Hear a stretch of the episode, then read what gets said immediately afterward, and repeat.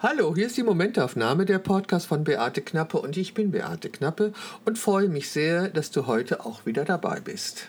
Hallo, heute habe ich einen ganz besonderen Gast, der vorerst mal nichts mit Fotografie zu tun hat. Ich begrüße Eva Lanze. Hallo Beate, ich freue mich hier zu sein.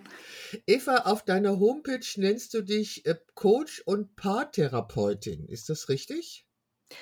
Also im Grunde ähm, bin ich Psychotherapeutin, aber als Heilpraktikerin und habe psychotherapeutische Ausbildungen und eine Coaching-Ausbildung. Ich arbeite also sowohl im Coaching als auch therapeutisch. Also diese Kombination finde ich auch sehr, sehr hilfreich so für mich.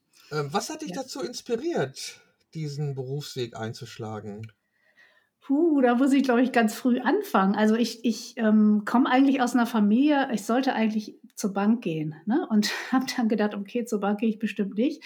Psychologie als Studium kriege ich hier nicht durch. Also ähm, mache ich meine Ausbildung und komme eigentlich über eine Krankenkasse und habe hab dann später gemerkt, ich muss was anderes tun und noch soziale Arbeit studiert. Und dann habe ich therapeutische Ausbildungen gemacht und bin in den therapeutischen Bereich gegangen und habe ähm, also eine ganz lange Zeit zweigleisig gefahren. Also einmal als äh, Sozialpädagogin gearbeitet, so im Bereichen ähm, der Jugendhilfe, Adoptions- und Pflegekinderdienst und die Praxis geführt. Und dann habe ich irgendwann nur noch, jetzt, jetzt äh, arbeite ich nur noch in meiner Praxis hier vor Ort. Also ich habe ähm, auch Praxisräume und auch online. Also online wird auch immer mehr. Das ist sehr, sehr schön, so in ganz Deutschland unterwegs zu sein, quasi. Okay, gab es ein bestimmtes Ereignis oder eine bestimmte Erfahrung, die dich veranlasst hat, diesen Berufsweg einzuschlagen? Also auf meinem Weg gab es immer wieder Erfahrungen. Das ist, glaube ich, auch das, was, ähm, was mich die ganze Zeit begleitet. Das heißt also, ich bin aus dem Beruf bei der Krankenkasse ausgestiegen, eigentlich aus dem Grund, weil ich gemerkt habe, entweder muss ich jetzt ein Kind bekommen, also ich war damals verheiratet, oder also schwanger werden, oder ich muss was anderes machen, weil das hier halte ich nicht mehr aus. Und weil das nicht geklappt hat mit schwanger werden, habe ich dann irgendwann gesagt, ähm, nee, dann muss ich hier raus. Also das sind immer so diese im Grunde baut sich mein Leben so auf, dass ich immer an so Stellen gekommen bin, wo klar war, das geht jetzt nicht mehr so. Und so ist das auch mit der sozialen Arbeit gewesen. Auch da hatte ich irgendwann klar, dass das ist zu viel zusammen, das geht jetzt nicht mehr so, da muss ich jetzt aussteigen und mit der Praxis alleine weitermachen. Auch wenn es am Anfang echt schwer war, weil man hat natürlich, wenn man so eine Praxis führt, nicht sofort das so viel Klientel, wie man braucht. Ja, klar. Das ist heute anders, ja. Mhm. Ja, man muss ja erstmal starten und bekannt werden und so weiter. Ähm, sag ja. mir doch mal ein paar Dinge zu deiner privaten Situation. Du bist verheiratet? Nee, ich bin, äh, ich bin nicht mehr verheiratet. Ich habe zwei Kinder mittlerweile. Ähm, ich, was heißt mittlerweile, die sind schon groß, 22 und 17. Und ich bin jetzt in einer Partnerschaft. Also ich bin jetzt in einer Partnerschaft, wo ich wirklich sagen kann, da habe ich eigentlich mein Leben lang nach gesucht, nach einer Partnerschaft, die ich so führen kann, dass ich mich erfüllt fühle und mein Partner auch. Und das ist auch der Grund, warum ich auf meiner Website Angebote habe für Singles, die nämlich ähm, ja durch das Coaching, durch die therapeutischen Tools, die ich habe, so in eine Partnerschaft finden können weil ich das so kostbar finde, das geschafft zu haben, so aus meiner Geschichte heraus. Das verstehe ich. Eva, darf ich dich fragen, wie alt du bist? Ja, ich bin 55. Sag mal, wenn du drei Worte hättest, die dich beschreiben, welche wären das? Mm, Vertrauen ins Leben. Ähm, das sind schon drei. Vertrauen ins Leben. Ach so, das sind schon. Okay. Vertrauen, dann nehme ich nur Vertrauen. dann habe ich noch zwei übrig. okay. Also was wären dann die anderen beiden Worte? Also für mich ist wichtig ähm, Leichtigkeit und Entdramatisierung. okay, erklär das mal. Was ist Entdramatisierung? Also was ich festgestellt habe im Laufe meiner therapeutischen Arbeit und mit meiner Erfahrung mit mir selbst ist, dass ich manchmal aus Dingen einfach Dramen gemacht habe, ohne wirklich mal ähm, undramatisch draufzuschauen, was Fakten sind. Das heißt, dass ich glaube, dass viele Menschen, dadurch, dass sie getriggert sind, auch in Partnerschaften, ganz viel Drama inszenieren, aus den alten Verletzungen heraus, auch aus der Kindheitsgeschichte und so, und gar nicht merken, dass darunter, dass es darunter eigentlich viel einfacher geht. So. hört sich vielleicht ein bisschen, bisschen ähm, komisch an, aber nee, ich habe. Nee, hört sich nicht komisch an. Nicht, nee, hört sich nicht komisch an. Okay. Sag, mhm. sag mal, wer sind denn deine äh, beruflichen Vorbilder oder hast du keine? Berufliche Vorbilder. Also ich komme ähm, vom, von meiner Ausbildung her aus der Pesso-Therapie. Das ist Albert Pesso, das ist ein Amerikaner, der eine ganz wunderbare Therapieform auch hier nach Deutschland gebracht hat, als er noch lebte. Und Sabine Lück mit ihrem Generation Code. Das ist eine gute Freundin von mir, mit der habe ich auch gemeinsam diese Pesso-Ausbildung gemacht. Und die hat eine Methode entwickelt, wo es noch mal mehr darum geht, die Ahnengeschichten aufzulösen, also transgenerational zu arbeiten mit den Traumen oder über die Traumen der ähm, Generationen vorher zu uns zu finden und quasi Entlastung für das ganze System zu schaffen. Und das ist auch eine ganz wunderbare Thera Therapieform. Also aus dieser therapeutischen Richtung komme ich sozusagen. Also das ist ja ganz besonders spannend. Ähm, ich habe da auch schon mal einiges drüber gelesen, mhm. dass eben äh, zum Beispiel auch ähm, traumatische Erfahrungen genetisch weitergegeben werden können. Ja, ja. Und äh, das ist ja, die Erkenntnis ist ja noch gar nicht so alt, aber die ist ja, ja unfassbar spannend. Also das, ja. gut, das wäre wahrscheinlich eine eigene Podcast-Sendung. Und ähm, ja, das ist wirklich. Also das mhm. ist, äh, finde ich total, das finde ich total spannend. Okay, ähm, Vorbilder hast du genannt. Also ich werde dann versuchen, oder du hilfst mir und gibst mir die Links zu diesen Leuten und ich werde dann diese Namen mit Links unterlegen, sodass die Hörer nochmal schauen können, wie das ist. Und jetzt muss ich gerade mal husten. Also das ist irgendwie immer noch die Folge von dieser dämlichen Corona-Erkrankung. Und, ja. und dem jetzt aktuellen Heuschnupfen. Okay, also du bist äh, Therapeut und du bist Coach und äh, du hast gerade gesagt, dass dich diese ähm, Übertragung von Traumatisierungen aus früheren Generationen, dass dich das fasziniert und dass dir das auch begegnet in deinem Coaching. Ja, ja. Okay, wie wichtig ist es aus deiner Sicht, äh, dass du selber solche Erfahrungen gemacht hast? Für, also als für deine Arbeit? Also ich merke einfach täglich, dass meine eigenen Erfahrungen immer in irgendeiner Form mit einfließen. Also ich nenne mal ein aktuelles Beispiel. Also ich, ich stoße gerade auf Menschen, die sich an mich wenden, Führungskräfte männlich. Das heißt, männliche Führungskräfte, die gerade versuchen, ihre Familien unter einen Hut zu bekommen mit der Arbeit und meistens in Paarkonflikten stecken. So. Und wenn ich das mit, mit das betrachte alleine, dann habe ich da so viel zu, zu sagen, weil ich natürlich kenne, aus einer äh, Beziehung aussteigen zu müssen, aus einer Ehe, äh, Kinder zu haben, das alles unter einen Hut zu bekommen, auch mit meinem Business. Also das ist alles das, was ich quasi, was sich durch mein Leben zieht, was ich eben auch in meinen Klienten wiederfinde oder in meinen Klientinnen. Und äh, das ist einfach, un also meine Arbeit besteht daraus, äh, nicht, dass ich den Leuten erzähle, was ich alles erlebt habe, sondern darin, dass ich ähm, immer Dinge mit einbringen kann, die aus meinem Leben kommen und die an der Stelle, wo ich gerade stehe, auch immer irgendwie ähm, was Neues reinbringen ich weiß nicht, ob du verstehst, was ich meine. Also wenn ich in meiner Partnerschaft gerade einen Konflikt durch habe, wo ich merke, wow, den haben wir anders gelöst als sonst, da waren wir so ehrlich, so echt miteinander, dann, dann habe ich da wieder ein neues Fundament dafür, dem Menschen, der hierher kommt, äh, an die Hand zu geben, wie das gehen kann. Also an meinem eigenen Beispiel sozusagen, ohne dass ich das Beispiel immer benennen muss. Ne? So tue ich, das mache ich natürlich nicht. Also ich, das habe ich jetzt verstanden. Was sind denn die häufigsten Probleme, die Paare haben, die zu dir kommen? Kannst du das mal irgendwie verdeutlichen? Also äh ja, also ähm, das häufigste, was ich erlebe, ist, dass ähm, es kein Wissen darüber gibt, dass Männer und Frauen anders kommunizieren. Das hört man ja immer mal wieder, aber das ist nicht wirklich in Fleisch und Blut übergegangen. Das heißt, wenn Frau und Mann streiten oder Dinge besprechen wollen, dann ist Frau diejenige, die einfach reden muss, damit sie selbst versteht, wo die Lösung liegt. Und sie braucht eigentlich an der anderen Seite jemanden, der zuhört, ein bisschen aufmerksam ist und lauscht. Und der Mann ist aber jemand, der sofort eine Lösung suchen möchte. Und das erlebe ich fast wirklich bei fast allen Männern, die hauen rein, die Frau erzählt, der Mann bringt die Lösung, die Frau fühlt sich unverstanden, geht raus aus dem Kontakt, alles ist doof. So. also dieses Missverständnis gibt es halt so häufig, dass es das gibt kaum Paare, die es wirklich gelernt haben, sich wirklich so zuzuhören, dass sie sich verstanden fühlen am Ende des Tages. Mhm. Und das ist für mich so die erste Aufgabe, zu sensibilisieren dafür, dass wir anders dicken. Der Mann hat ganz klar noch diese alte Funktion, wir finden jetzt ganz schnell eine Lösung. Da muss sie auch nicht mehr so traurig sein und da muss sie auch nicht mehr dieses Problem haben und ich bringe die Lösung. Und das ist nicht das, was die Frau braucht. Mhm. So. Das ist spannend. Das, also ich meine, das ist mhm. ja eine Erkenntnis, die äh, allen zuhörenden Frauen äh, wahrscheinlich sehr gut tut, dass sie äh, die, die Ursachen so eines ständigen Konflikts im Alltag mal nachvollziehen können. Genau. Und äh, ja. gibt es denn auch eine Strategie, dass Paare verhindern können, äh, in diesen Konflikt zu kommen? Also, es hört sich jetzt blöd an, aber ähm, okay, wenn man das weiß, wenn, wenn die Partner wissen, dass ihre Probleme hauptsächlich Kommunikationsprobleme sind, wo ja die meisten Probleme in unserer Gesellschaft Kommunikationsprobleme sind, hm. wenn, wenn sie das wissen, hilft das ihnen dann schon bei dem nächsten Konflikt, den sie haben?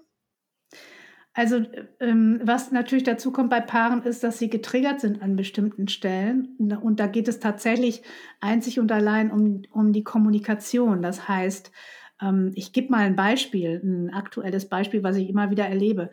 Der Mann regt sich vielleicht auf mit einer Stimme, die ein bisschen lauter ist als das, was für die Frau die normale Stimmlage ist. Und die Frau kann gar nicht mehr richtig zuhören, weil sie in eine Angst kommt, alleine durch die äh, Deutlichkeit und Vehemenz der Stimme, dass sie auf quasi mit ihren, ihren Abwehrmechanismen reagiert. Also entweder mit Rückzug, Todstellen oder mit Angriff.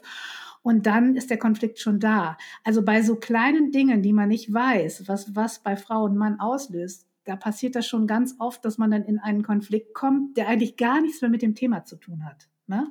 Und dann ist es wichtig, das zu wissen. Und dann ist es wichtig für den Mann, zu wissen, okay, ich muss mich hier disziplinieren. Wenn ich möchte, dass meine Frau versteht, was ich jetzt sagen möchte, dann habe ich gefälligst ein bisschen leiser zu reden, dann muss ich mich disziplinieren, erstmal runterkommen, wenn ich ein, ein bestimmtes Wutlevel habe und dann muss ich mit einer klaren Stimme sagen, was ich möchte und möglichst liebevoll. Sonst hört Frau sowieso nicht zu. Ich sag's mal so klassisch. Ja, ja? Das, das ist ja, das hört sich ja äh, erstmal sehr nachvollziehbar an. Und äh, ich glaube, diesen Konflikt gibt es nicht nur zwischen Männern und Frauen. Ähm, ich persönlich äh, bin jemand, der eigentlich auch ziemlich klar sagt, was ich möchte, ohne mhm. Hintergedanken. Und äh, manchmal passiert es mir, dass das als aggressiv empfunden wird. Ja, Genau, und das, das wollte ich gerade noch mal rausnehmen. Es geht nicht unbedingt immer um äh, Mann, Frau wirklich als, als Person dann, sondern es geht eher um das Maskuline und das Weibliche, ne, um das zu unterscheiden, sodass ich das von mir auch kenne, dass wenn ich einen bestimmten Pegel habe, dass ich dann lauter werde, dass ich automatisch lauter werde. Und so wie du das beschreibst, dass du auch eine bestimmte Art von ähm, äh, Nuance in der Stimme mitbringst, die manchen, manche dazu veranlasst, getriggert zu sein durch deine Stimme, aber es geht niemals um dich in der Situation, sondern es geht immer darum, was verbinden Sie damit, mit diesem Trigger? Wo haben Sie das das erste Mal erlebt? Was haben Sie erlebt mit lauten Stimmen oder mit vehementen Stimmen oder wie auch immer? Und ähm, also bei mir ja. ist es immer, bei mir passiert es auch schriftlich. Also äh, ah. ich, ja, es ist ganz eigenartig. Also wenn ich, wenn ich ganz klar sage, hier so und das ist so und so, dann äh, reagiert das Gegenüber mit, ich wäre aggressiv. Und dabei war Aggression bei mir überhaupt nicht im Spiel. Ich habe mhm. nur nicht um den heißen Brei geredet, sondern einfach ganz klar und auch nicht mit bösen Worten, also mit mhm. durchaus freundlichen Worten gesagt, was ich möchte. Ja. Oder wenn ich bei Hotlines, das da, da muss ich mich immer ganz furchtbar bremsen, ja, weil die mhm. verstehen, äh, also wenn du, also erstmal glauben sie, dass ich ein Mann bin aufgrund meiner Stimmlage, dann sage ich, nein, mhm. ich bin eine Frau. Mhm. Und wenn mhm. ich dann sage, um was es geht und das in einer Klarheit sage, dann reagieren die auch also nicht immer, aber einige wirklich äh, mit der, ich sollte bitte doch meine, äh, ich sollte in einem anderen Ton mit ihnen reden. Und dann sage mhm. ich, sag ich das Gleiche nochmal leiser und dann mhm. reagieren sie genauso empfindlich. Also ähm, ich mache, ich persönlich mache die Erfahrung, dass eine bestimmte Klarheit in der Kommunikation bei meinem Gegenüber immer als Aggression an, also nicht immer, sehr leicht mhm. als Aggression ankommt. Ja, das ist super spannend. Das ist super spannend, weil es kann sein, dass es an den Menschen liegt, die dir begegnen, ja, dass sie da sehr sensibel sind auf einer bestimmten Frequenz sozusagen. Wenn sich das ein bisschen männlich anhört, haben sie vielleicht ihre Verknüpfungen zu ihrer eigenen Geschichte mit Mann oder mit Vater oder wo auch immer. Und von deiner Seite könnte es sein, dass du einfach eine Art wählst, eine Klarheit auszudrücken, wo du ähm, ja, wo du ein Stück weit vermittelst und mit, also das ist jetzt auch meine Meinung und da lasse ich jetzt auch nichts anderes zu. Ne? Also dass das sowas, dass du auch von deiner Seite her was vermittelst durch deine klare Stimme. Ja klar, also wenn ich bei mhm. einer Hotline anrufe, dann mhm. habe ich zum Beispiel schon sehr lange selber versucht, das Problem zu klären und zu lösen ja. und habe alles ja. Mögliche gemacht. Und dann bin ich an einem Punkt, wo ich nicht mehr weiterkomme. Ja. Und dann bin ich in der Lage, das Problem sehr klar zu beschreiben und dann mhm. hätte ich mhm. gerne Lösung. Ja. Und ähm, ja, und da, ich, ich denke, ich überlege oder denke nicht darüber nach, dass ich da bitte pädagogisch wertvoll zu sein habe, weil der Punkt ist dann schon längst vorbei. Also, also mir, so, also, ne, also ich bin dann, ich bin dann, ich bin dann durchaus freundlich. Ich sage auch manchmal, äh, wenn ich jetzt etwas aufgeregt klinge, das gilt nicht Ihnen, das ist gerade meine Befindlichkeit. Ja, so okay. fange ich sehr oft auch ein ah, Gespräch oh, an, damit ja. die das wissen, dass ich nicht Sie meine, obwohl Sie sind ja in dem Moment der Vertreter ja. dieser Firma, äh, die ich da brauche. Also haben Sie ja schon Verantwortung dafür. Aber ich versuche Ihnen das zu nehmen, indem ich Ihnen sage, wie gesagt, ich bin gerade so und so aufgeregt, ich versuche schon so und so lange das Problem zu lösen. So, also die Situation, wie gesagt, mir passiert das sowohl ähm, am Telefon als auch via E-Mail. Mhm, so, okay. und ich, mir ist total bewusst, dass das nichts mit mir zu tun hat, sondern mhm. dass das mhm. bei dem Gegenüber etwas antriggert. Mhm, nur, genau. Äh, nur dann ist es natürlich Verfahren. Wenn, mir, wenn ich dann sage, ähm, ich möchte erstens das, zweitens das, drittens das, und wenn du Nein sagst, ist das für mich auch okay. Mhm. Ähm, und wenn das Gegenüber sagt, warum bist du dann so aggressiv, dann kann ich, weiß ich nicht mehr, was ich dazu sagen ja, soll. Und das ist dann auch so ein Totschlagargument, ne? Ja. Also das, ähm, genau. Aber was ich total, was ich total toll finde, ist, dass du diese, dieses Ding vorab vorwegnehmen. Ja, ja. Das finde ich perfekt in der Kommunikation, weil das ist auch das, was ich mit den Paaren oft bespreche. Sagt euch doch kurz einfach, bevor ihr loslegt, wie es euch gerade geht. Also dass, wenn der Mann, so, oder so wie du das gerade sagst, wenn du wie du das machst mit dieser Hotline. Vorher sagst du, boah, ich bin jetzt gerade geladen, weil ich kriege dieses Problem nicht gelöst und tut mir leid, wenn das jetzt, wenn Sie das jetzt abkriegen. Ähm, ich meine Sie wirklich überhaupt nicht. Ich bin nur gerade mal innerlich so ein bisschen aufgeregt. Und das finde ich so eine so eine super Kommunikation und das meine ich auch mit Disziplin, ähm, dass man an den Stellen guckt, wo man Dinge vorab schieben kann, weil man weiß, man ist gerade geladen. Ne? Mhm. Also wenn man weiß, wie man sich gerade fühlt. Und ähm, das ist das, was, was ich zum Beispiel in Partnerschaften auch total wunderbar finde, denn das gelingt, immer mehr diese Sensibilität dafür zu bekommen, den anderen mal kurz vorzubereiten, weil man weiß ja häufig, wo der zu triggern ist. Ne? Also wenn du jetzt auf der anderen Seite der Hotline jemanden sehr wach sitzen hättest, der sagt, alles okay, ich krieg das mit, bei mir rufen immer Leute an, die gerade die Probleme nicht gelöst kriegen und die da gerade geladen sind, hauen sie es mal raus, ne? Dann bist du natürlich auch sofort ganz anders abgeholt. So. Das ist es, das ist es. Und, und auf solche Menschen trifft man ja maximal zu zwei Prozent. Also ich, bemängel, ich bemängel tatsächlich immer, dass die in der Kommunikation wirklich nicht geschult sind. Also wenn Ja. jemand bei der Hotline anruft, der ist wirklich auf 180. Also der macht das mhm. ja nicht aus Spaß. Aber okay, also wie gesagt, auch wenn ich das vorausschicke, habe ich nicht immer den Erfolg, dass das auch gehört wird, weil Ja, die, die Leute sind natürlich auch so, äh, die befürchten natürlich das Schlimmste und die befürchten angeschnauzt zu werden, obwohl ich Ja. wirklich sie nicht anschnauze, sondern nur bestimmt sage, was ich will. Also was ich jetzt verstanden habe, ist, dass ähm, also jetzt mal gehen wir zurück in die private Kommunikation, dass da die Tonlage eine sehr wichtige ist und auch, dass, dass ich beschreibe, wie ich mich gerade fühle, wenn ich jetzt zum Beispiel in ein Konfliktgespräch gehe. Das ja. finde ich jetzt wirklich hochinteressant. Und äh, du, wenn ich das so höre, du betreibst das ja auch mit einer richtig großen Leidenschaft. Absolut. Ich betreibe das in meinem privaten Kreis mit meinem Partner mit einer sehr großen Leidenschaft und entwickle mich da auch immer weiter. Ne? Das braucht ja so eine bestimmte Form von Wachheit für sich selbst auch. Da muss man erstmal hinkommen, genau zu spüren, weshalb bin ich denn gerade jetzt traurig? Was ist da kurz vorher gewesen? Und wie kann ich das jetzt so formulieren, dass ich mich meine und nicht den anderen? Ne? Ich meine den anderen ja wirklich nicht, wenn ich einfach nur sage, boah, das, was du gerade gesagt hast, macht mich traurig. Da fühle ich mich, ähm, als würdest du mich nicht sehen. So. Und dann kann der andere sagen, wow, das tut mir leid, das wollte ich gar nicht. Was habe ich denn noch gesagt? Ach so, das und das. Und dann kommt man ins Gespräch. Und das ist toll. Ja, gelingt dir das immer? Also mir gelingt das nicht immer, manchmal gelingt es mir nicht. Es gelingt mir immer besser. Das, das ist auch das Geile dran, weil ich weiß, dass mein Partner mitgeht. Ne? Ich weiß, dass der so offen dafür ist, obwohl er überhaupt nicht aus diesem äh, pädagogisch oder sonstigen Bereich kommt, nicht mal spirituell, sondern einfach nur offen ist. Ich weiß, dass er mitgeht mittlerweile und ähm, dass wir die Probleme dann total super gelöst bekommen. Das ist einfach ähm, fantastisch zu merken und dadurch habe ich immer mehr Vertrauen und dadurch fällt es mir auch immer leichter, den Punkt zu kriegen.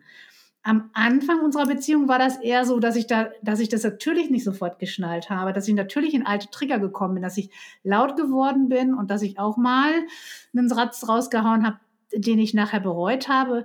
Und ich bin aber immer wieder hingegangen und habe äh, das dann also wenn ich es dann gemerkt habe, was bei mir los war, dann bin ich ins Gespräch gegangen, habe gesagt, so, ich muss jetzt nochmal eben mit dir sprechen. Tut mir leid, was ich da gerade gesagt habe. Das liegt daran, dass ich gerade verletzt war. Da habe ich mich sehr erinnert gefühlt an irgendeine alte Situation aus meiner Geschichte und sorry, so.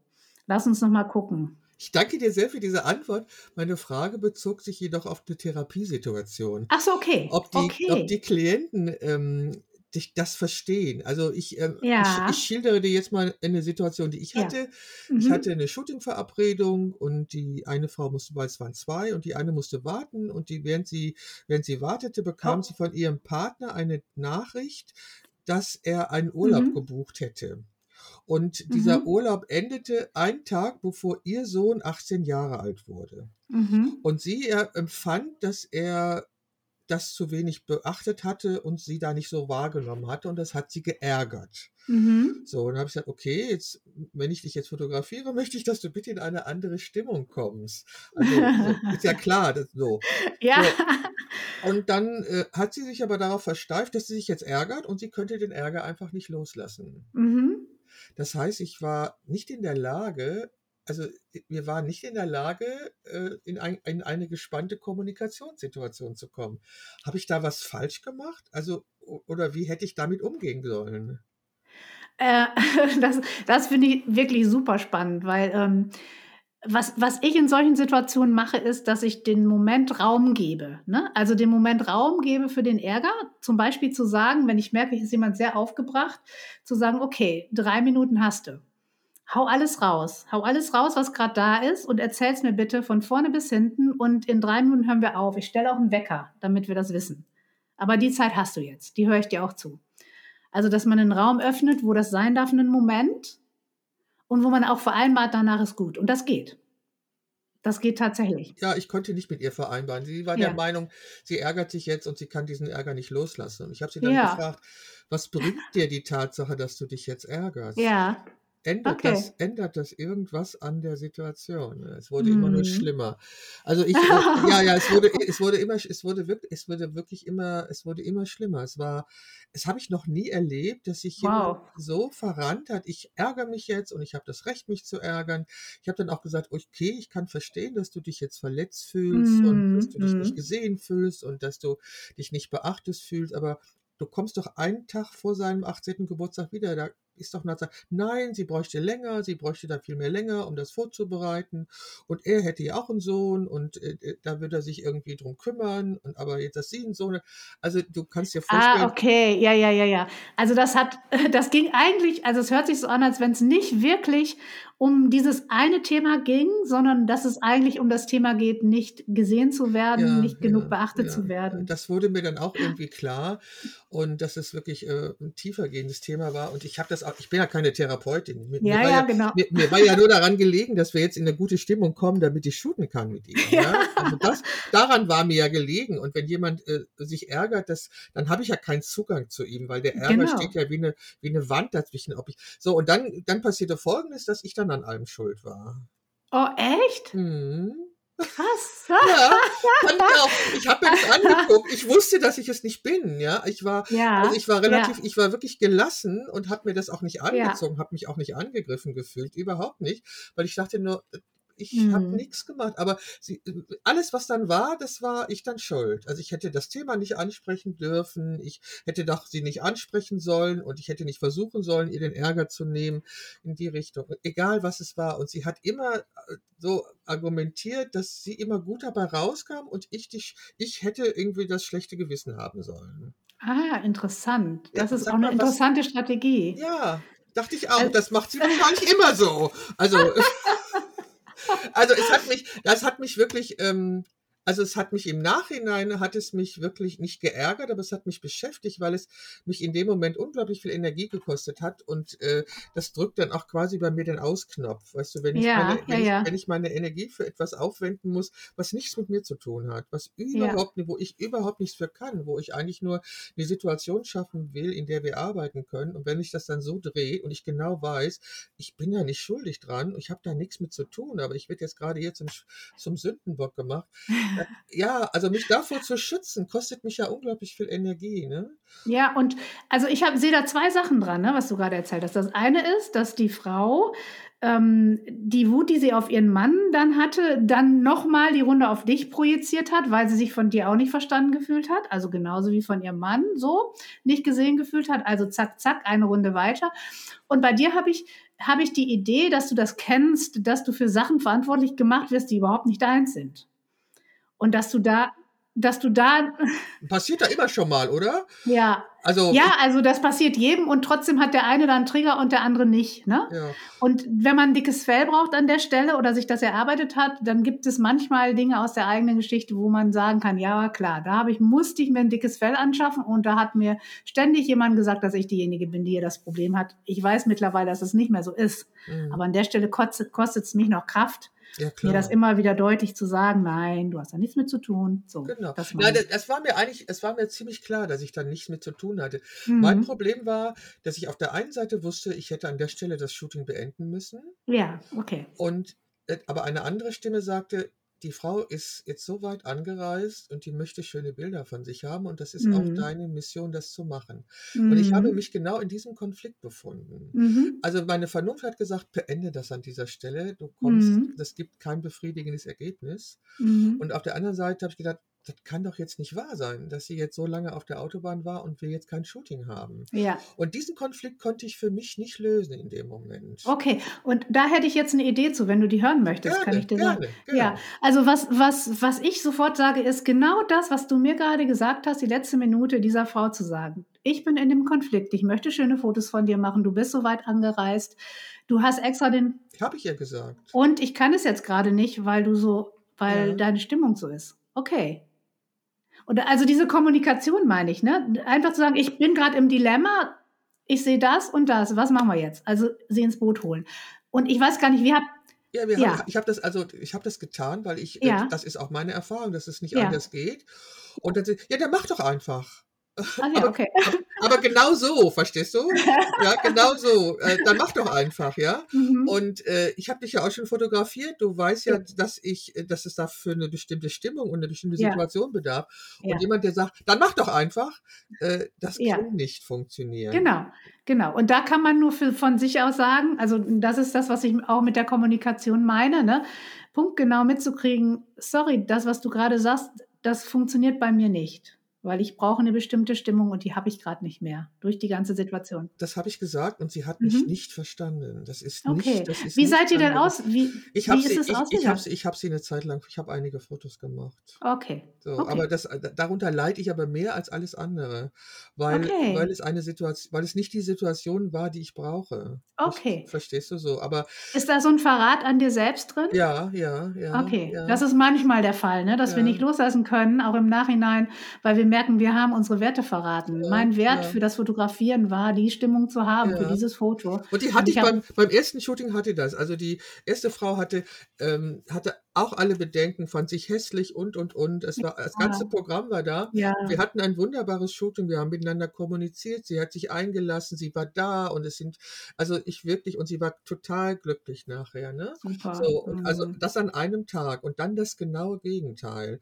Und Spannend. ja, und ich muss wirklich sagen, äh, es- hören ja auch vielleicht mal Kolleginnen zu bei meinem Podcast, ähm, dass, dass es richtig gewesen wäre, das Shooting nicht zu machen, weil es Ja. tatsächlich ein Verrat an mir war, was Ja. ich da gemacht habe. Und unter dem leide ich. Und also dem habe ich, unter dem habe ich gelitten. Ich kann es ja formulieren. Das heißt, ich äh, fühle mich ja nicht mehr nur als Opfer meines eigenen Triggers, sondern ich Mhm. kann es ja formulieren.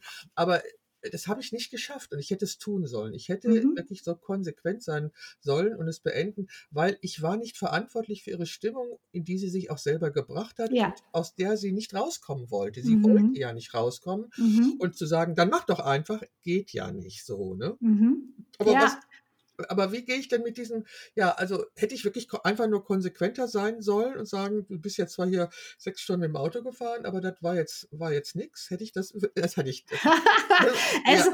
es ist immer die Frage des Wies. Also ich glaube, dass es gut gewesen wäre zu sagen, du, ich bin in dem Konflikt, ich kann jetzt gerade in dieser Stimmung, in der ich gerade bin, diese Fotos gar nicht machen, weil das widerspricht meinen Werten. Lass uns überlegen, ob wir uns Pause nehmen, zehn Minuten, und ich versuche mich jetzt zu sammeln und wieder in meine Stimmung zu kommen. Und dann versuchen wir einfach ein paar Fotos zu machen.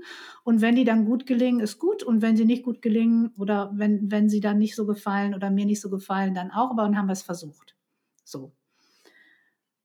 Verstehst du, dann nimmst du dich dann, dann verrätst du dich nicht, nimmst dich sehr ernst. Aber das ist höchste Kunst. Ne? Also ich spreche jetzt nicht davon, dass das jeder so aus dem Ärmel schütteln kann, ne? sondern das ist höchste Kunst, selbst zu merken, was ist gerade bei mir los, was spreche ich hier nicht aus, was brauche ich für Bedingungen und wo verrate ich mich. Also das alles zusammenzukriegen in einer so einer Situation, wo man reagieren muss, das ist, das ist mega, äh, mega anstrengend und auch schwer zu machen. Und im Nachhinein kann man sich da an der Stelle nur selbst verzeihen und sagen, okay, beim nächsten Mal verrate ich mich nicht und versuche nochmal mit einer anderen Kommunikation. So.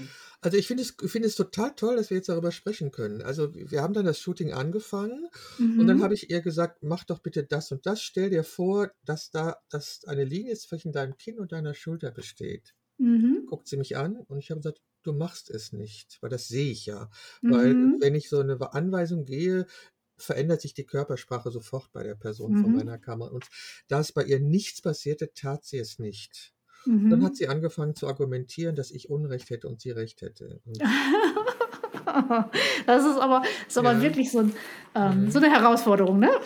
so, das ist dann, dann, also dann habe ich nur gemerkt, äh, ich, das habe ich auch gesagt, so, ich ich habe keine Lust mit dir zu kämpfen. Das mhm. wird nicht, ich, ich, möchte, ich möchte das nicht. Wir haben es dann mhm. versucht und ich habe dann ein paar Sachen gemacht und dann habe ich gemerkt, ich kann nicht mehr. Dann habe ich, auch mhm. dann hab ich auch aufgehört. Aber ähm, also kannst du dir vorstellen, was für eine Situation das war? Und ja. ähm, also ich glaube, sie hatte auch Probleme damit, äh, dass, also sie, sie hat einen qualifizierten Beruf, in dem sie bestimmt auch wunderbar und großartig ist. Mhm. Und ähm, ich glaube, sie war es einfach nicht gewohnt, loszulassen. So, mhm. also das kenne ich ja alles. Guck mal, ich fotografiere ja schon, also ich bin jetzt ja schon seit über zehn Jahren Porträtfotografin und habe ja, ja, hauptsächlich Frauen vor der Kamera und ich bin auch in einem Alter, wo man lernt, also wo man sein eigenes Ego wirklich hinten anstellen kann und einfach lernt von den Menschen, die vor der Kamera sind. So ist mhm. wenigstens für mich mein Eindruck.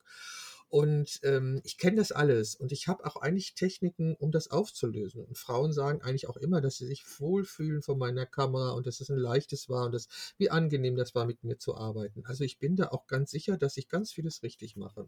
Ja. So, und ja, bin ich einfach so. Und dann, ja, ich kenne ja deine Arbeit auch. Also, ne? Ja, ne? genau. So, mhm. und dann, und dann äh, das zu erleben und was ich gucke sie an und ich sehe, sie macht's nicht.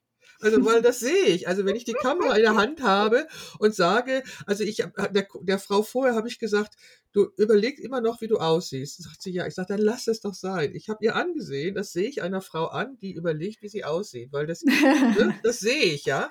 So. Und äh, so habe ich der anderen gesehen, dass sie, die hat das gehört, was ich gesagt habe, aber nicht im Traum dran gedacht, das zu machen, was ich gesagt habe. Okay. Und ähm, ja, das war dann ja, also gut, also ich habe irgendwie, ähm, ich erzähle es auch jetzt nochmal so, wie gesagt, äh, das ist eine Situation, in die wir natürlich auch als Fotografin leicht kommen. Und dann ist es auch ein Kommunikationsproblem.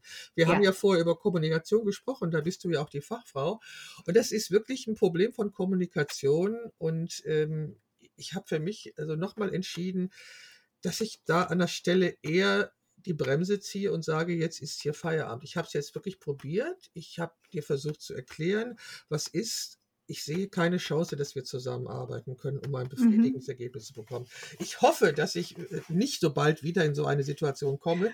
Doch wenn ich es tue, dass ich dann wirklich eher die Notbremse ziehe. Ich danke dir, das war jetzt wirklich sehr, ja, das war jetzt sehr spannend, aber das hatte ja, hat ja was mit Kommunikation zu tun. Absolut, Und, also absolut. Meine, alles in unserem Leben ist eigentlich Kommunikation, alles. Also das ist ja, wenn ich auf die, wenn ich in den Aufzug trete und da ist jemand drin, da kommunizieren wir auch, wenn wir nicht miteinander reden. Absolut. Oder absolut. also gibt es tausend Beispiele. Ich finde das auch unglaublich spannend, weil ich habe mich natürlich auch mit dem, mit, der, mit dem Problem oder mit dem Fakt oder dem, der Kommunikation beschäftigt, weil Fotografien kommunizieren ja auch mit dem Betrachter. Und da Ja. muss ich mir ja auch Gedanken machen, was ich kommunizieren will mit dem Bild. Und das muss ja in einer ganz klaren, eindeutigen Sprache bei demjenigen ankommen, der sich das Bild anguckt. Also in dem Zusammenhang habe ich mich eben auch mit Kommunikation beschäftigt und das finde ich total toll. Okay, jetzt haben wir, jetzt haben wir ganz viel über deinen Beruf erfahren. Jetzt möchte ich Ja. ein bisschen was von dir erfahren. Okay. Wenn du irgendwo auf der Welt leben könntest, wo wäre das? Oh, das ist eine Frage, mit der beschäftige ich mich schon ständig, mit meinem Partner auch neu. Ups. Ähm, ich kann dir da keine Antwort zu geben, weil ich finde, äh, ich habe so wenig Plätze erlebt bisher. Natürlich bin ich auch gereist, aber mich da festzulegen, wo ich leben möchte, kann ich nicht. Ich lebe jetzt hier und bin eher noch mal am gucken, ähm, wo führt's mich denn hin? So, also da bin ich eher, komme ich eher von dieser Seite, mich nicht zu festzulegen. Wie alt möchtest du werden? Ähm, 109. okay, ich habe immer 106 gesagt, da sind wir uns ja sehr nah. Ja, guck mal, da können wir uns ja noch lange treffen, Beate. Sag Ja. mal, wofür würdest du mitten in der Nacht aufstehen? Mitten in der Nacht aufstehen? Gar nicht. Ich möchte schlafen. Ich bin so viel in meinem Leben nachts aufgestanden wegen meiner Kinder, als sie klein waren und was weiß ich alles. Nee, ich stehe nicht mitten in der Nacht auf, einfach nur so, wenn ich, ja. Was ist deine, Also ich, ja, Entschuldigung? ja, du frag weiter. Was ist deine Lebensphilosophie? Meine Lebensphilosophie. Mm, Das Leben ist echt leicht, wenn wir aufhören, unser Drama zu inszenieren. Ach, ist das schön. In welcher Situation in deinem Leben hast du so richtig Glück gehabt? Wow, also ich hatte mit 13 zwei Unfälle. Da würde ich sagen, habe ich Glück gehabt. Auch wenn ich Verletzungen davon getragen habe, da habe ich Glück gehabt. Glaubst du an Schicksal? Also nicht im Sinne von ähm, Vorherbestimmung, sondern eher im Sinne von, das Leben schenkt mir was. So. Mhm. Gibt es eine Erfahrung, die dein Leben nachhaltig verändert hat? Oh, Es gibt mehrere Erfahrungen, die das getan haben. Eine, ähm, also ich würde sagen, ich habe angefangen schon ganz, also meinen Weg zu gehen, auch schon nach der, also in der Schulzeit zu wissen, ich mache das, was ich machen möchte, auch wenn alle anderen nicht einverstanden sind. Also das muss ich mir dann nachher wieder abgewöhnen, damit ich nicht nur noch das tue, was, womit andere nicht einverstanden sind, aber ähm, genau, also meinen Weg zu gehen und nicht den von irgendjemand anderem. Wow. Welche Sache fällt dir an anderen Menschen als erstes auf? Mm, Die Ausstrahlung, also dieses, ähm, ist jemand eher positiv oder ist er eher negativ drauf oder ja, was Okay. strahlt er? So. Und wenn du schlechte Laune hast, möchtest du lieber alleine gelassen werden oder jemanden haben, der dich aufmuntert? Also ich muss erstmal alleine gelassen werden und dann, wenn ich mich ein bisschen wieder eingefangen habe, dann brauche ich jemanden, der mich aufmuntert. Was würdest du tun, wenn du unendlich viel Geld hättest? Oh, ähm, also ich arbeite dran, aber unendlich viel Geld kann, ja. Wenn ich das hätte, würde ich auf jeden Fall mir irgendein Projekt überlegen, Charity-mäßig, wo ich richtig viel Geld reinstecke. Und ich denke da eher so an afrikanische Länder, an, an Wasserquellen, ähm, machen, also bohren sozusagen, also Brunnen bohren und solche Sachen. Aber das ist wirklich was, wo, ja, Verstehe. Könntest du dir ein Leben ohne Internet vorstellen? Mm, Jetzt gerade nicht, weil die Hälfte meines Klientels übers Internet kommt, also online Mhm. kommt. Mhm. Mhm. Auf was könntest du in deinem Leben überhaupt nicht verzichten? Ah, auf Sahne? auf Kaffee. Das verstehe ich gut. ja. Äh, wenn, wenn du drei Wünsche frei hättest, welche wären das? Mm, Drei Wünsche. Also, dass Mann und Frau Frieden miteinander finden oder auch in Partnerschaften, egal ob es Mann und Frau sind oder Frau, Frau, Mann, Mann, keine Ahnung. Friedvolle Partnerschaften, ja. Und dann hast du noch zwei Dinge?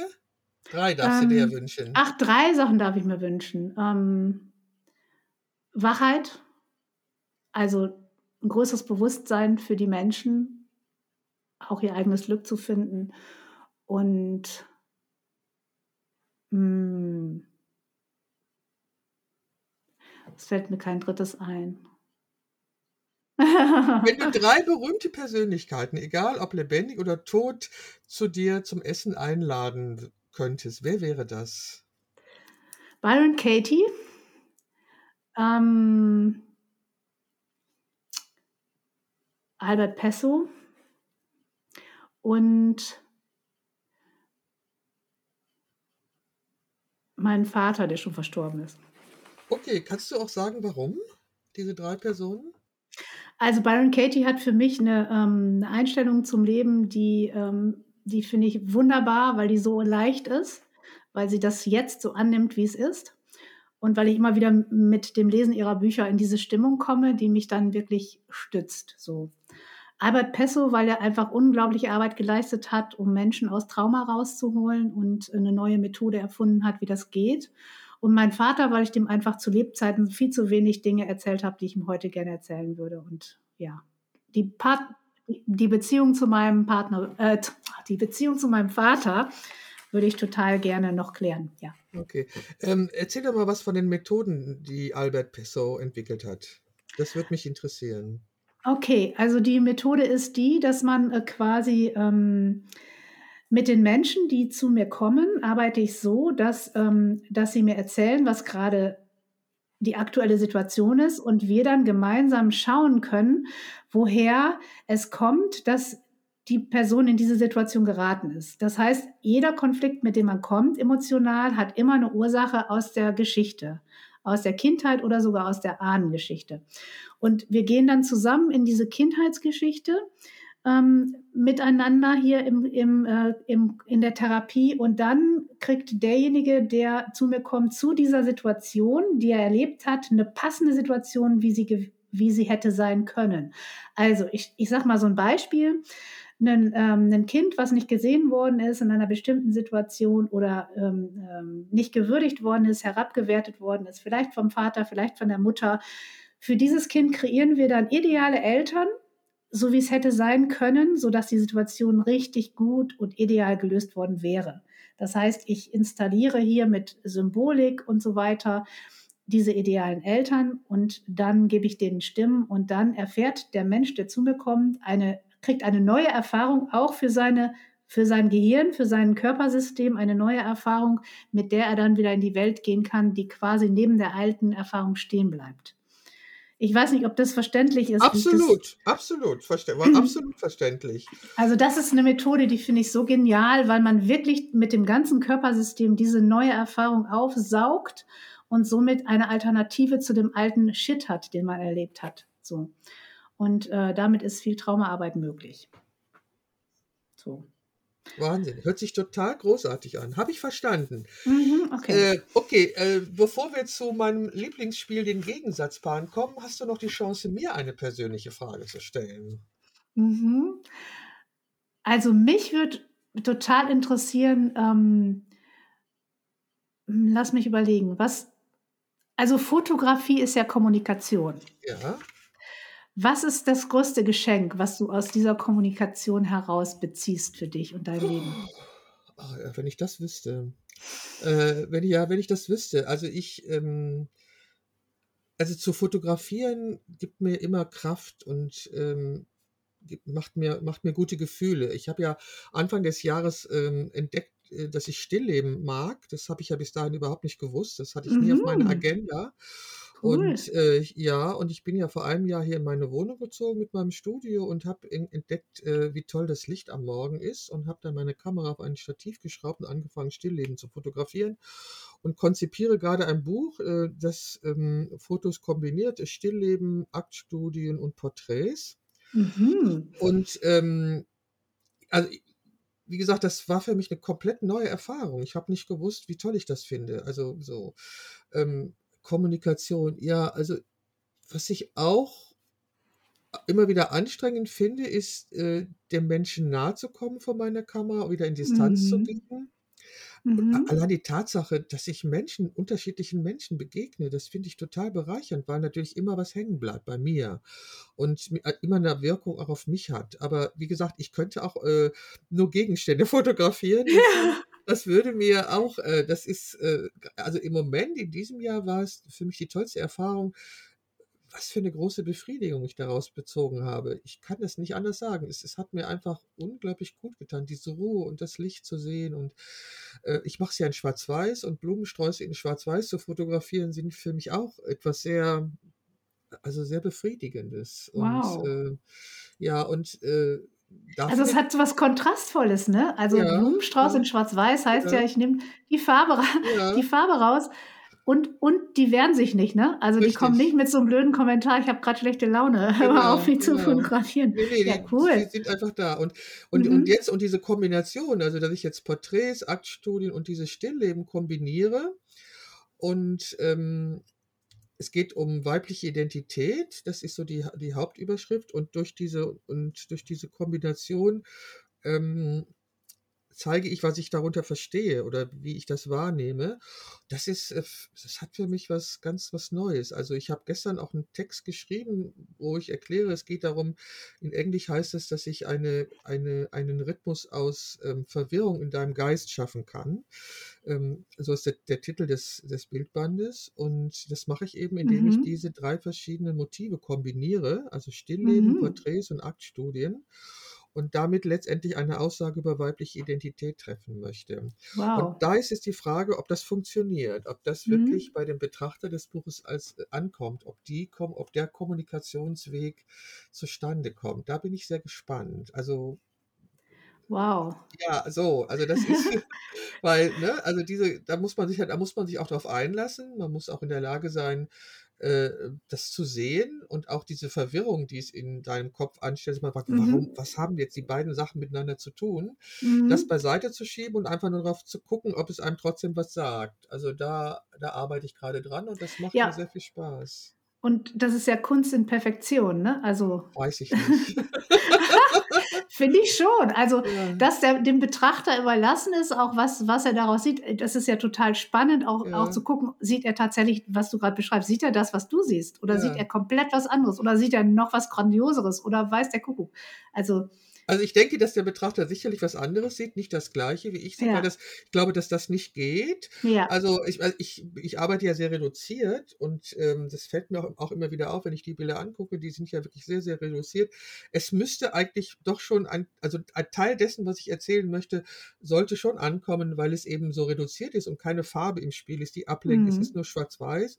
Mhm. Also ich bin mal gespannt. Wie gesagt, ich ähm, äh, habe jetzt die Druckerei angeschrieben, dass sie mir einen Kostenvoranschlag macht, dann werde ich den Preis kalkulieren und dann werde ich gucken, ob ich äh, über die Vorbestellung das, den Druck finanzieren kann. Das werden wir dann sehen, mhm. ob es genug Leute gibt, die das interessiert. Okay, mhm. gut. Jetzt kommen wir noch zu meinem Spiel mit den Gegensatzpaaren. Also das heißt, okay. ich sage dir zwei Begriffe und du musst dich für einen entscheiden. Bereit? mit, mit, welchem, mit welchem Fokus? Also das, der ist egal. Mach mal einfach. Genau. Also zum Beispiel die wahre Liebe oder ein Sechser im Lotto? Ach so. Beides. Kann man auch beides sagen? Nee, du musst dich entscheiden. Also, ähm, die wahre Liebe habe ich schon. Dann nehme ich den Sechser im Lotto. Wunderbar. Windows oder Apple? ähm, Windows auf dem Laptop und Apple auf dem Handy. Also iOS oder Android? Also iOS am Ende. Okay. Theorie oder Praxis? Mm, Praxis. Ja. Ges gesund oder lecker?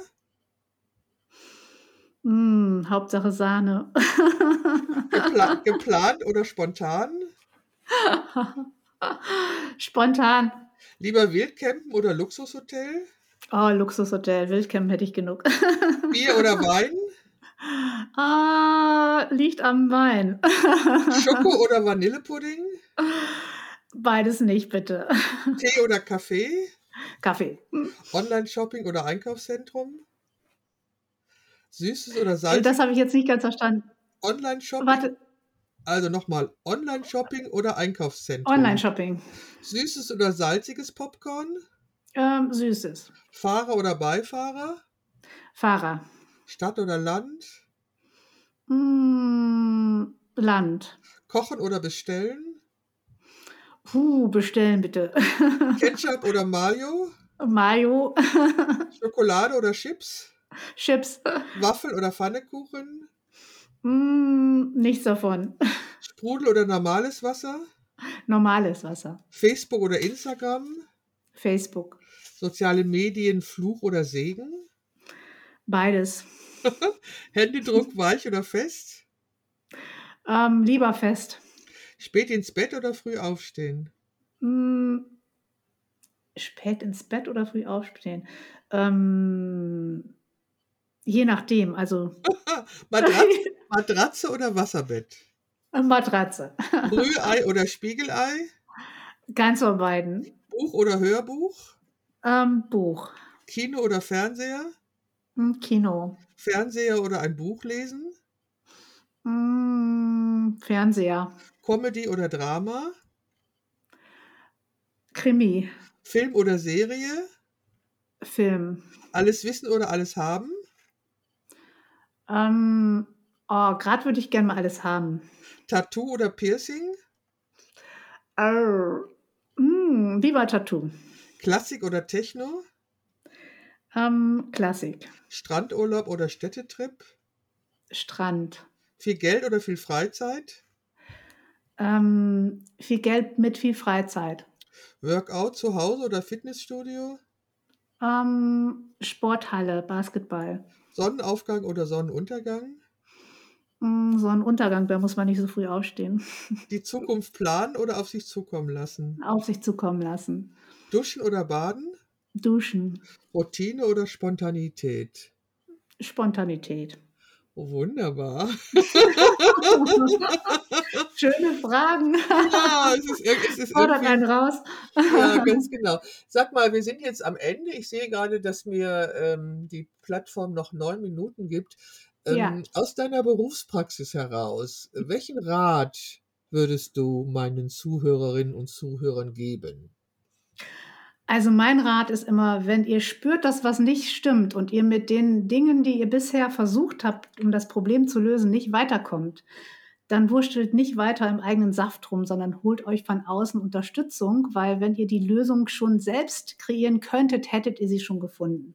Also immer was von außen suchen, wenn man selbst nicht weiterkommt, weil das ist die einfachste Möglichkeit, eine Krise zu Ah, bewältigen. wunderbar, Dankeschön. Das, Mhm. das hört sich da wunderbar an.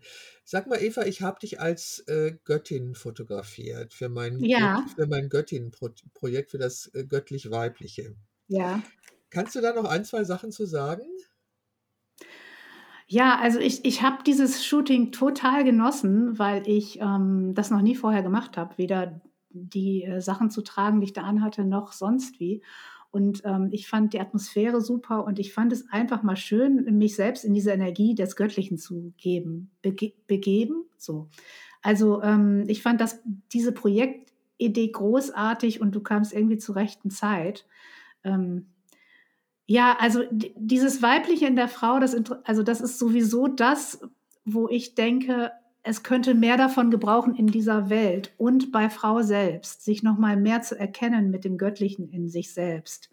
Das ist auch was, was ich sehr, ähm, also was ich in meine Arbeit auch einfließen lasse, aber natürlich auf eine Art und Weise, dass der Mensch, der kommt oder die Frau, die kommt, das verstehen kann und nicht denkt, ich bin hier spirituell total abgedreht.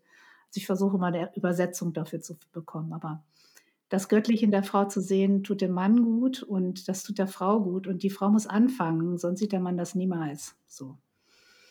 Dem kann ich überhaupt nichts hinzufügen. Ich finde es ein großartiges Schlusswort. Ich danke dir ganz herzlich, liebe Eva, für dieses Gespräch Total und gerne, wünsche, gerne. und wünsche dir noch einen wunderschönen Tag. Dankeschön. Bis dahin. Tschüss.